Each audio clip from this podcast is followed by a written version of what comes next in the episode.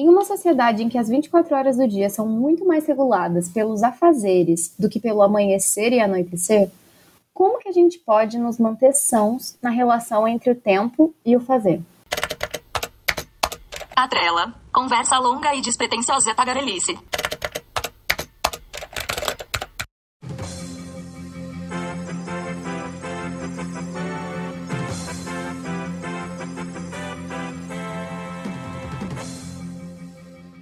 Gente, começamos o plantão do Atrela com as notícias do dia. Antes de começarmos a nossa conversa longa e despretensiosa, gostaríamos de informar que o nosso teio agora é uma dupla. É, agora, sem, sem as brincadeiras, eu queria contar para vocês que o Luquinhas, Luquitos, Lucas Matias, é, ele se desligou da nossa empresa. É, e agora vai ser só produzido por mim e por Jujuba. É... E é isso. E para você, querido ouvinte que ouviu o último episódio de Atrela, eu tenho uma notícia. Eu fui arrebatada pelo senhor dos estágios. Isso mesmo que você ouviu. Eu ganhei um estágio. Ganhei não, eu conquistei um estágio importante e logo mais vai ter post no LinkedIn, todas aquelas coisas que a gente gosta de fazer. Tô ansiosa pelo meu post no LinkedIn e falar. Eu, enfim, recebi meu sim, meu sim chegou, eu quero fazer esse post. Passei a quarentena inteira esperando por esse momento, então o post do LinkedIn vem. Obrigada a todo mundo que manda energia positiva para mim. E acabamos o plantão aqui. Assim, já vou começar o episódio de hoje jogando uma pergunta para vocês, tá bom? Vocês acham que ser apressado é um novo cool, é um novo legal? Porque eu fiquei pensando em todas as minhas referências de pessoas com, de sucesso, assim. E aí só me veio vários personagens de filme, principalmente. E aí eu lembrei, cara, de vários filmes que eu vi quando eu cresci, assim, durante esse processo de crescimento, sabe? Durante minha pré-adolescência, minha adolescência. E aí, Diabo Veste Prada, por exemplo, que tem a Anne Hathaway, maravilhosa, correndo de um lado pro outro, fazendo mil coisas, com aqueles casacões, com aquelas roupas maravilhosas, pegando táxi, nanana, tudo lá em Nova York, naquele cenário incrível. E aí, não só em Diabo Veste Prada, né? Em vários outros filmes essas cenas se repetem. De mulheres lá correndo de uma situação para outra e que no final de contas são super bem sucedidas e que alcançam o sucesso que elas tanto queriam. E aí fiquei me pensando, cara, será que a gente, por causa disso, acha que ser apressado, né? Que estar fazendo mil coisas é legal, sabe? Tipo, é um novo cool. Será que a gente cresceu achando que a gente tem que estar tá sempre correndo atrás de alguma coisa? Tem que estar tá sempre fazendo alguma coisa? Sabe? Será que a gente começou a negar que há o tempo ocioso? E até esse tempo ocioso a gente quer ocupar com alguma coisa e só com isso a gente alcança o sucesso? Cara, a primeira coisa que eu ia falar para você, quando eu tinha sete anos, que eu comecei a fazer curso de inglês, eu fiquei chocada que o legal em inglês era cool. E toda vez que eu tenho que usar cool, ou eu ouço alguém falando, ah, cool, it's cool, eu lembro dessa Maria Paula de sete anos que estranhou a palavra. Então, quando você falou isso de, ah, esse apressado é novo cool, eu só consigo pensar aqui, sim e sim. Sabe? Tipo, que, que, sim, é o novo legal, é o novo uhul, eu sou muito atarefada. Nossa, gente, eu trabalho muito. E aí vira story. Ai, tô muito cansada. Nossa, olha tudo que eu tô fazendo. Aí filma a tela do notebook em três telas, um outro monitor do lado, fazendo o trabalho e comendo e, a, é, e, e tudo isso, e também ao outro lado de tipo assim, peraí, sabe, de, de cu mesmo, porque tipo, você tá ali largado, né? E, cara, é muito doido, porque esses filmes, eles te. Você falou uma coisa que me chamou muito atenção: casaco. Sabe? Tipo, não é uma pessoa suando, meio lecada, com os cabelinhos da nuca tudo grudando, é, com pizza embaixo. Não tem isso é a pessoa, é a Blake. Eu penso toda vez quando você falou isso, ver a imagem dela com um casaco bege, correndo com aquele cabelo impecável, que não tem um frizz, não tem um fio para fora, sem uma olheira, sem E, e como que realmente é a pessoa apressada? Porque, cara, o dia que você tá entupido de trabalho, você nem fome não sente. Sabe? Você não lembra nem de comer, você não. Tipo assim, eu, por exemplo, quando eu tô louca, o meu cabelo tá sempre num coque, toda a testa oleosa, aquela coisa de ai, vem pra cá, vem pra lá. As coisas vão se perdendo no meio do caminho. Eu esqueço até de dar check na. No, sabe? Amiga, é muito isso.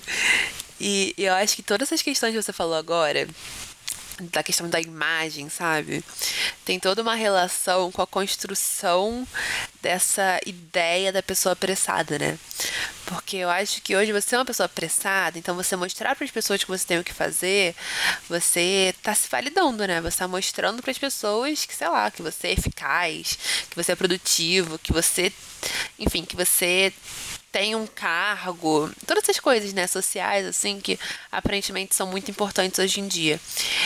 E aí, eu acho que também cria uma noção de que o seu tempo, por você ter pouco tempo livre, ele é mais valioso do que o tempo dos demais. Ah, eu sou mais apressado, então sei lá, eu sou superior que você, sabe?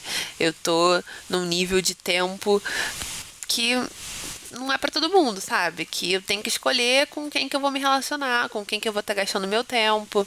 E aí cria aquela ideia hierárquica, sabe? De, literal, de literalmente tempo é dinheiro.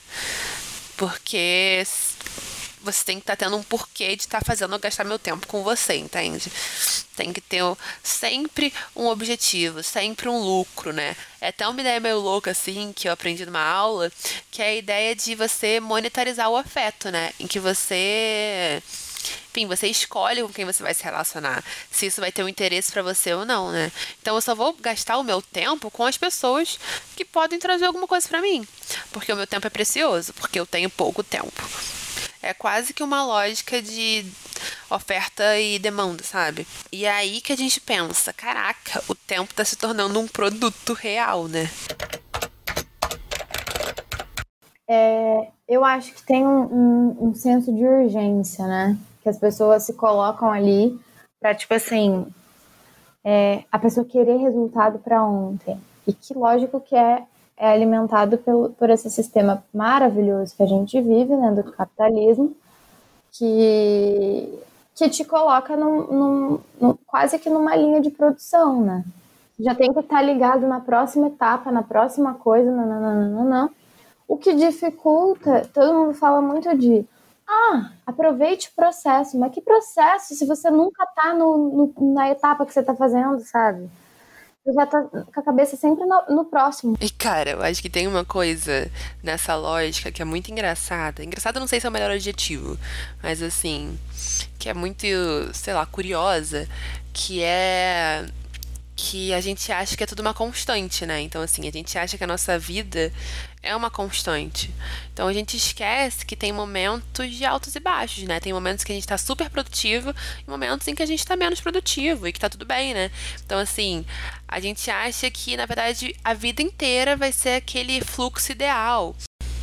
E até existe esse momento ideal, né? Tipo, a gente falou um pouco sobre isso no nosso episódio 3, sobre criatividade, sobre a questão do flow, né? Em que a gente tá ali totalmente focado, totalmente imerso naquela situação que a gente tá fazendo. Mas aquilo é exceção, né? Aquilo ali não é a regra, né? Então a gente acha que o tempo inteiro a gente tem que estar produtivo, o tempo inteiro a gente vai estar ali no nosso momento de ápice, nosso momento alto, né? E aí, o que é engraçado nessa situação é que aí a gente esquece que a gente é humano, né? Que a gente esquece que a gente não é um modelo ideal, sabe? Que a gente tá totalmente suscetível ao erro. E acho que talvez até mais ao erro do que ao acerto, né? Então a gente acaba que a gente desumaniza a nossa parte humana e se torna meio que um objeto.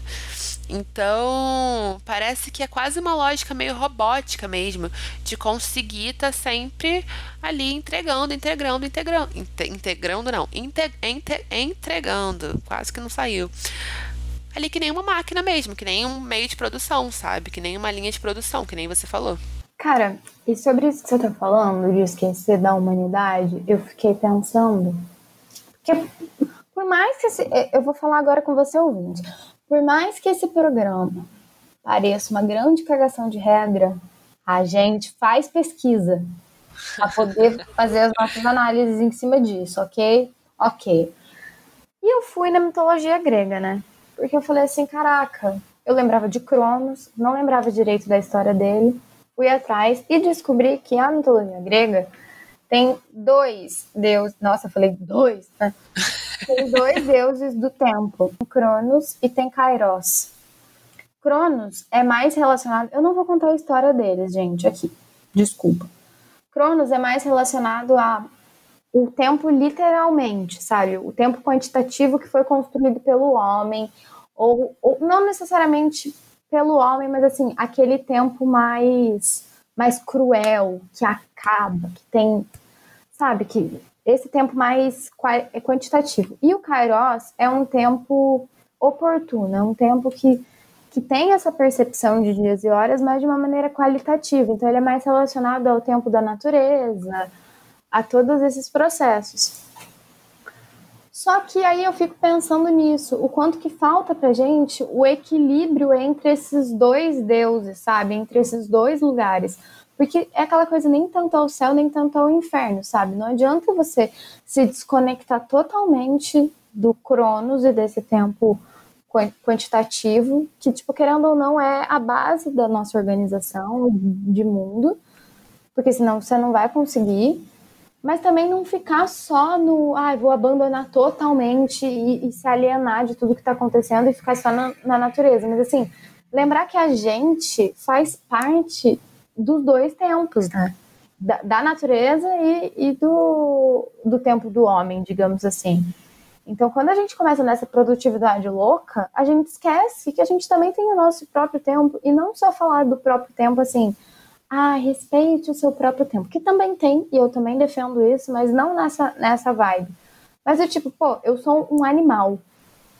O animal, ele vai pra caça, come a, a graminha, faz as coisas dele, se reproduz, corre de e depois dorme, descansa, porque ele precisa repor energia, sabe? Tipo, nosso corpo é feito de matéria também, não é só, sabe? Enfim. É verdade.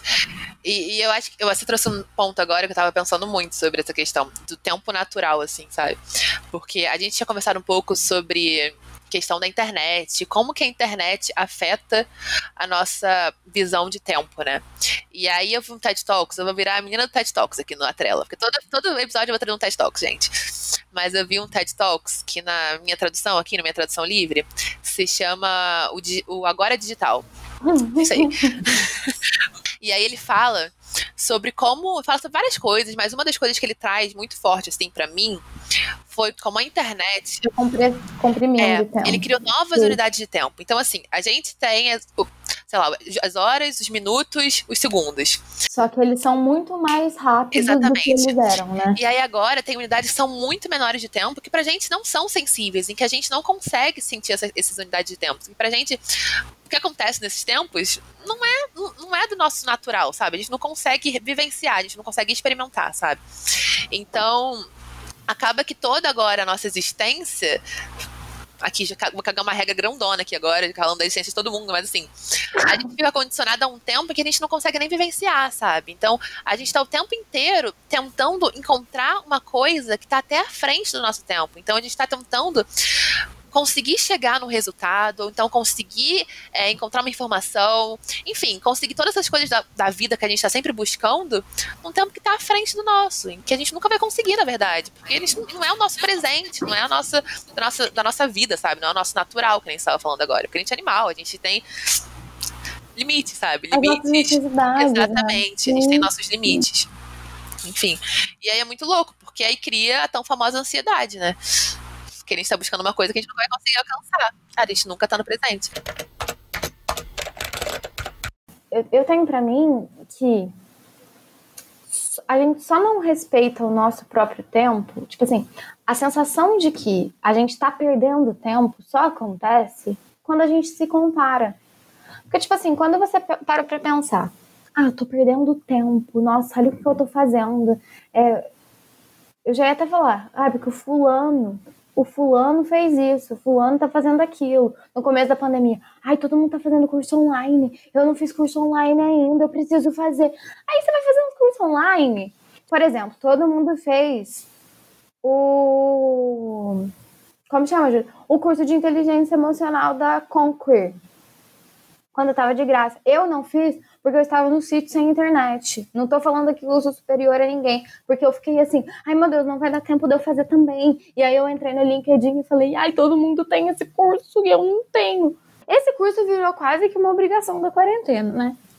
Fazer o curso de inteligência emocional, que daí, inclusive, pode ser um outro episódio pra gente, porque que as pessoas buscam tanta inteligência emocional e não buscam autoconhecimento, né?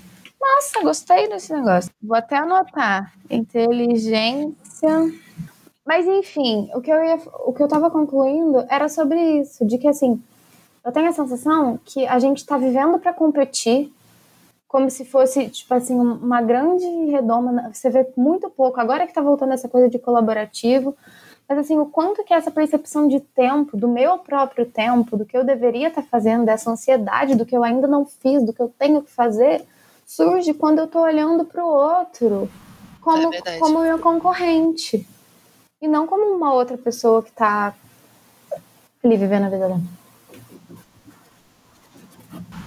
É, eu acho que essa lógica assim de comparação entra muito numa numa ideia de dois tempos diferentes, né? Porque a gente tem aquele tempo que é subjetivo, aquele tempo que é nosso, né? Eles têm um tempo que é meio ditado socialmente, né? Que é um tempo muito pragmático, que é um tempo muito metódico. Então, assim, que ele é muito, muito racional.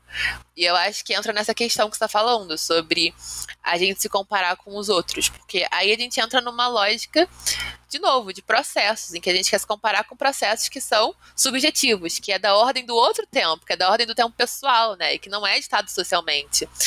E que aí, tipo, ao mesmo tempo que tem várias pessoas. Isso aqui vai ficar uma mistureba de tempo, que tempo, que tempo, que tempo. A gente esquece que cada um tem seu processo, né? E que cada um acho que até entrando numa lógica que a gente estava falando um pouquinho sobre meritocracia antes. Que cada um começou de um passo diferente, né? Começou de um começo diferente. Então cada um vai ter um, um processo diferente mesmo, vai ter um tempo para alcançar resultados que são iguais, diferente. Então, assim, eu posso levar, sei lá, dois anos para conseguir X coisa, você talvez leve um. E aí vai, sabe? Aí eu vou olhar para você como se fosse alguém que é mais tem mais sucesso do que eu, sendo que na verdade só são perspectivas diferentes, né? Só são inícios diferentes. E aí que não tem como comparar, né?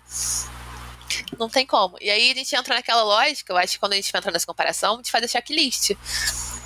Porque aí a gente começa a, sei lá, ver o sucesso no outro e achar que a gente não pode fracassar.